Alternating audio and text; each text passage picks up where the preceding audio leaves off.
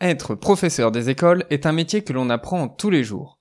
Bienvenue sur les petits pas d'Eureka, le podcast qui vous aide à gagner en efficacité et en sérénité dans notre métier. Je m'appelle Emmanuel, je suis professeur des écoles et le créateur d'effets Eureka. L'heure de la synthèse est arrivée.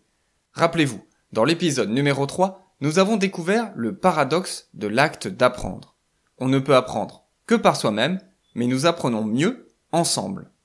Dans l'épisode 4, nous avons découvert les quatre étapes de l'acte d'apprendre. Dans l'épisode 5, nous avons défini la coopération, notamment en la différenciant de la collaboration. Nous y avons aussi évoqué la diversité des formes de coopération. Dans cet épisode, je vous propose d'arriver à la synthèse du paradoxe de l'acte d'apprendre. Comment coopérer pour mieux apprendre?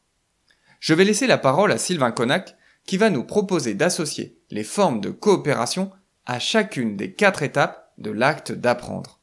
Cet extrait est issu de son intervention à la conférence des professeurs des écoles que vous pouvez visionner en intégralité sur Effet Eureka.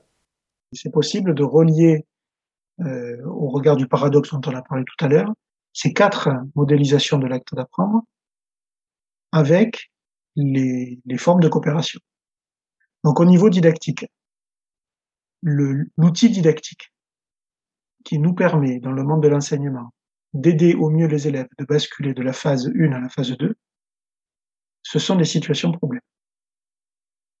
Alors, ce qu'on entend par euh, situation problème, c'est un énoncé qui a quatre caractéristiques. La première caractéristique, c'est que les élèves comprennent. Et c'est même, c'est même intéressant pour eux. C'est un énoncé qui crée chez eux une sorte de défi intellectuel. Donc les élèves comprennent euh, le problème qu'ils ont à résoudre. La deuxième caractéristique, c'est qu'ils n'y arrivent pas, parce qu'ils rencontrent un obstacle. La troisième caractéristique, c'est que la meilleure façon de dépasser l'obstacle propre à la situation problème, c'est justement le savoir qu'on a prévu d'enseigner aux élèves. C'est pour ça qu'on a choisi ce problème-là et pas un autre.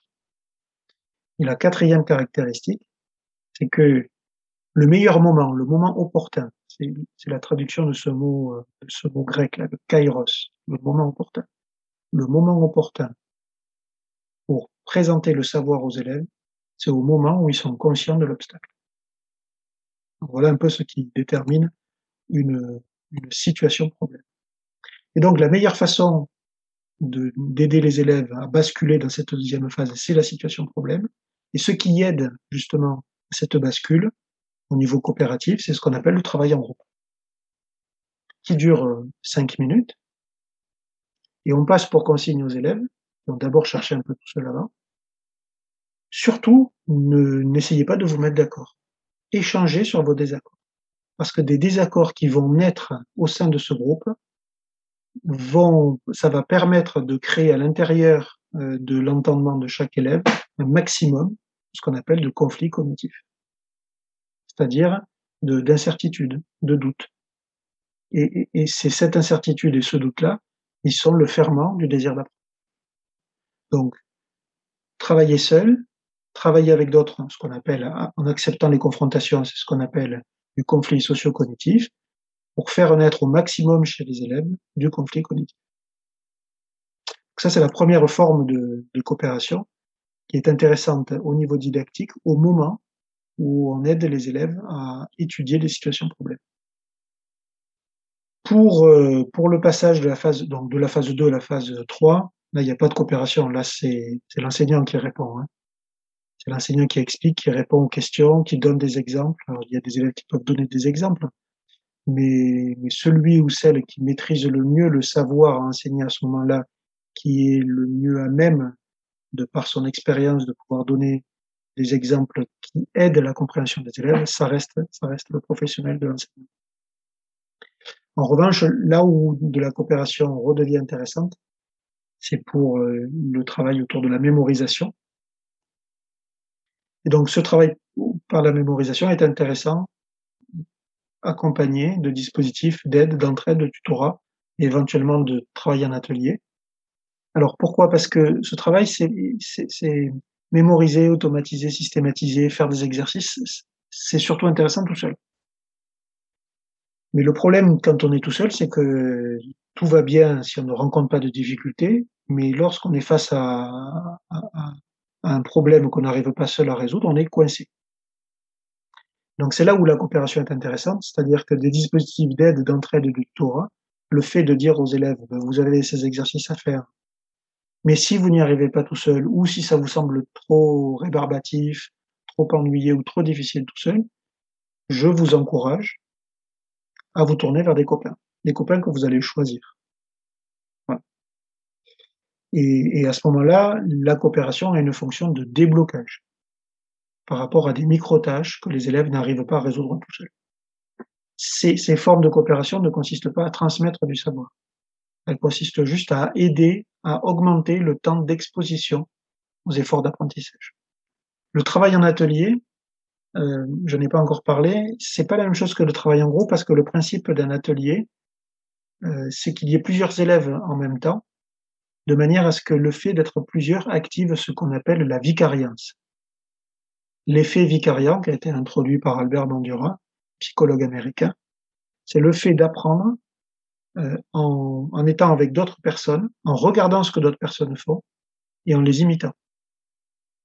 Et donc, euh, des élèves qui sont euh, qui ont accepté d'être dans un îlot de travail, en fait, ils se copient les uns les autres. Et ça, c'est extrêmement intéressant pour s'approprier justement euh, ce qui fait l'objet de la mémorisation. Et puis la dernière forme euh, d'apprentissage, la, plus, la plus aboutie, le fait de devenir compétent, c'est ce qui est permis par toutes les pédagogies de projet. Les démarches de projet servent à ça dans l'enseignement. Donc elles sont intéressantes en fin de processus. Mettre les élèves en projet au début, c'est extrêmement risqué parce que c'est pas sa place. C'est pas sa place.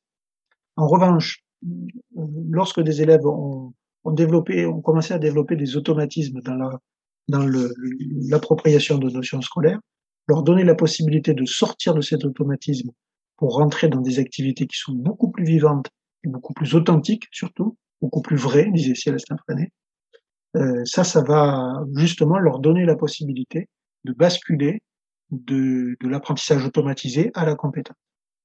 Et donc, la forme de coopération qui est associée aux démarches de projet, c'est ce qu'on appelle le travail en équipe. Où des élèves peuvent très bien vouloir faire un projet tout seul. On appelle ça un projet personnel. Et quand ils décident de se mettre ensemble, parce qu'ils ont la même idée ou parce qu'ils veulent pas être tout seuls, les cellules qu'ils constituent là, c'est ça qu'on appelle du travail en équipe. Et pourquoi c'est pas la même chose que du travail en groupe? C'est que euh, du travail en équipe, il faut du temps. Souvent, c'est sur plusieurs semaines que les équipes vivent pour aboutir à leur projet. Et la deuxième caractéristique, c'est que dans le travail en groupe, le but c'est de ne pas être d'accord pour créer du conflit, alors que dans du travail en équipe, le but c'est d'essayer de se mettre d'accord, malgré nos, nos désaccords. J'ai adoré cette mise en relation des formes de coopération avec les différentes étapes de l'acte d'apprendre. Je trouve que cela permet vraiment de prendre conscience que toutes les formes de coopération ne remplissent pas la même fonction pédagogique et cela nous aide à faire les meilleurs choix dans notre pratique. Dans le prochain épisode des Petits Pas d'Eureka, nous évoquerons un sujet qui nous triture souvent l'esprit. Comment constituer des groupes? Si vous avez apprécié cet épisode, laissez une revue 5 étoiles du podcast. Cela m'aide énormément. À très bientôt